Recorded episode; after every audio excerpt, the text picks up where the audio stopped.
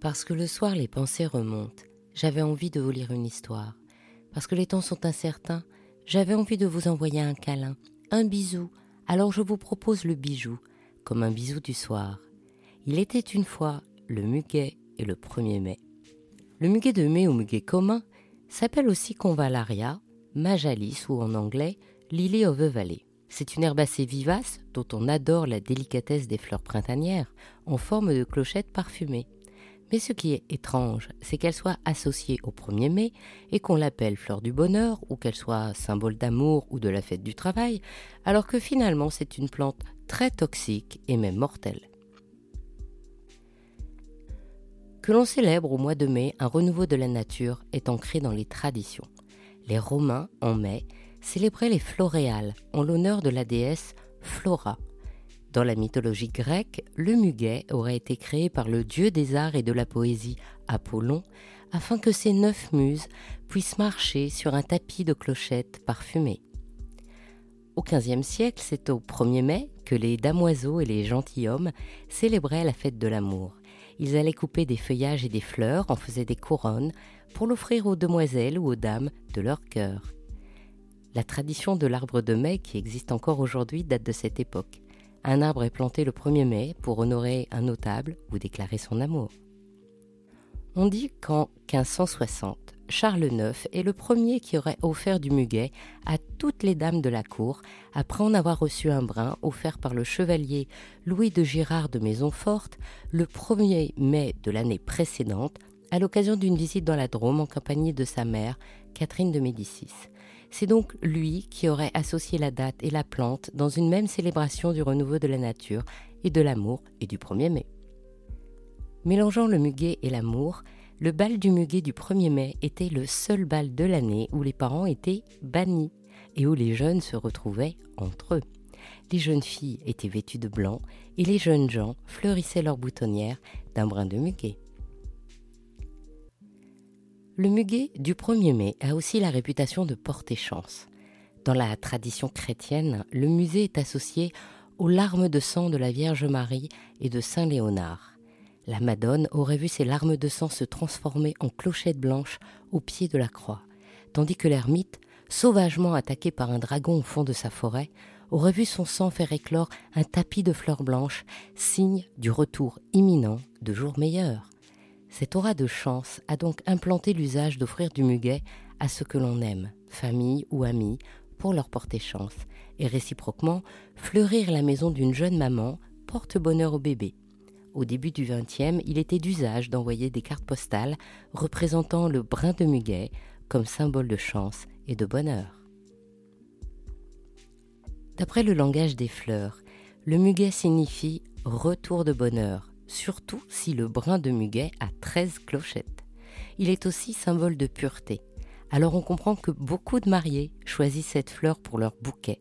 Grace Kelly, Lady Diana, Kate Middleton, Claudia Schiffer, Miranda Kerr ont toutes opté pour un bouquet de clochettes blanches lors de leurs noces. Et d'ailleurs, les noces de Muguet célèbrent 13 ans de mariage.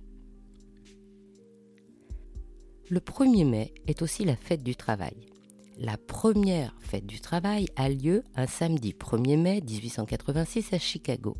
Ce jour-là, les syndicats américains ont appelé plus de 400 000 travailleurs à manifester pour obtenir la journée de 8 heures.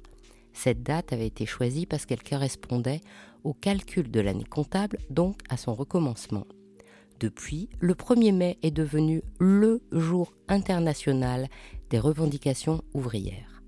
En France, le symbole de cette journée de revendication était à l'origine la fleur d'églantine rouge, en référence à Philippe-François Nazaire Fabre, dit Fabre d'Églantine, qui avait instauré le calendrier républicain. Et la journée de 8 heures ne sera obtenue qu'en 1919. C'est le maréchal Pétain qui institue le brin de muguet en remplacement de l'églantine en 1941. Depuis cette date, le 1er mai est en France un jour chômé. Pour mémoire, depuis 1947, seuls deux jours sont véritablement déclarés chômés en France, le 1er janvier et le 1er mai. C'est-à-dire que pour ceux que leur métier oblige à travailler, le salaire devrait être doublé. Autre particularité, le 1er mai, les particuliers et les organisations peuvent vendre librement le muguet sans aucune formalité ni taxe. Autre chanson, le 1er mai 1895, Jenny Cook offre à son ami et chansonnier Félix Mayol un brin de muguet. Il venait d'arriver à Paris pour se faire connaître et de nombreux concerts étaient prévus. Le soir même, pour sa première présentation au concert parisien, Félix Mayol ne trouve pas de camélia à placer à sa boutonnière. Alors il décide d'utiliser le brin de muguet. Le concert est un succès et Félix Mayol décide de faire du muguet son porte-bonheur et il emportera toujours un brin sur sa jaquette. En 1921, Félix Mayol devient le mécène du rugby club toulousain. Depuis, l'emblème du club de rugby est le brin de muguet. Par ailleurs, le 1er mai, le muguet et la couture se sont aimés. En 1900, les grands couturiers organisent une fête où les clientes et les petites mains reçoivent un brin de muguet. L'année suivante, les clientes sont systématiquement fleuries. Christian Dior a déclaré que c'était sa fleur fétiche. Très superstitieux, il avait fait du muguet son gris-gris favori et il l'emportait souvent à la boutonnière pour lui porter chance. Il gardait au fond de sa poche un brin séché qu'il conservait dans une petite boîte ouvragée. Pour les défilés, ses petites mains cousaient des brins de muguet à l'intérieur des vêtements et la collection de 1954 était entièrement dédiée au muguet. Depuis, le muguet n'a cessé d'inspirer la maison Dior. En 2016, au 69e Festival de Cannes, Kristen Dutz montre les marches dans une robe Dior haute couture en gazard de soie blanche brodée de 300 clochettes. Comme l'extrait naturel de muguet est quasiment impossible à produire et que son parfum doit être recomposé à partir de molécules chimiques comme l'hydroxycitronellal, ce n'est qu'en 1956, avec le maître parfumeur Edmond Runiska, que Christian Dior réalisera son rêve d'en capturer la fragrance aux notes à la fois vertes et florales dans le parfum culte Diorissimo. Et en joaillerie, dans les bijoux qui font rêver, il y a le bracelet muguet de la Lique, dont c'était aussi la fleur préférée, qu'il a créé en 1895 et qui est visible au musée Lalique. La magnifique parure Dior en émail, perles et diamants, avec un collier ouvert et des clips. La créatrice Victoire de Castellane avait aussi créé pour Dior une bague cocktail avec des grappes de muguet, et on trouve encore aux enchères des petites bagues Dior avec une seule clochette.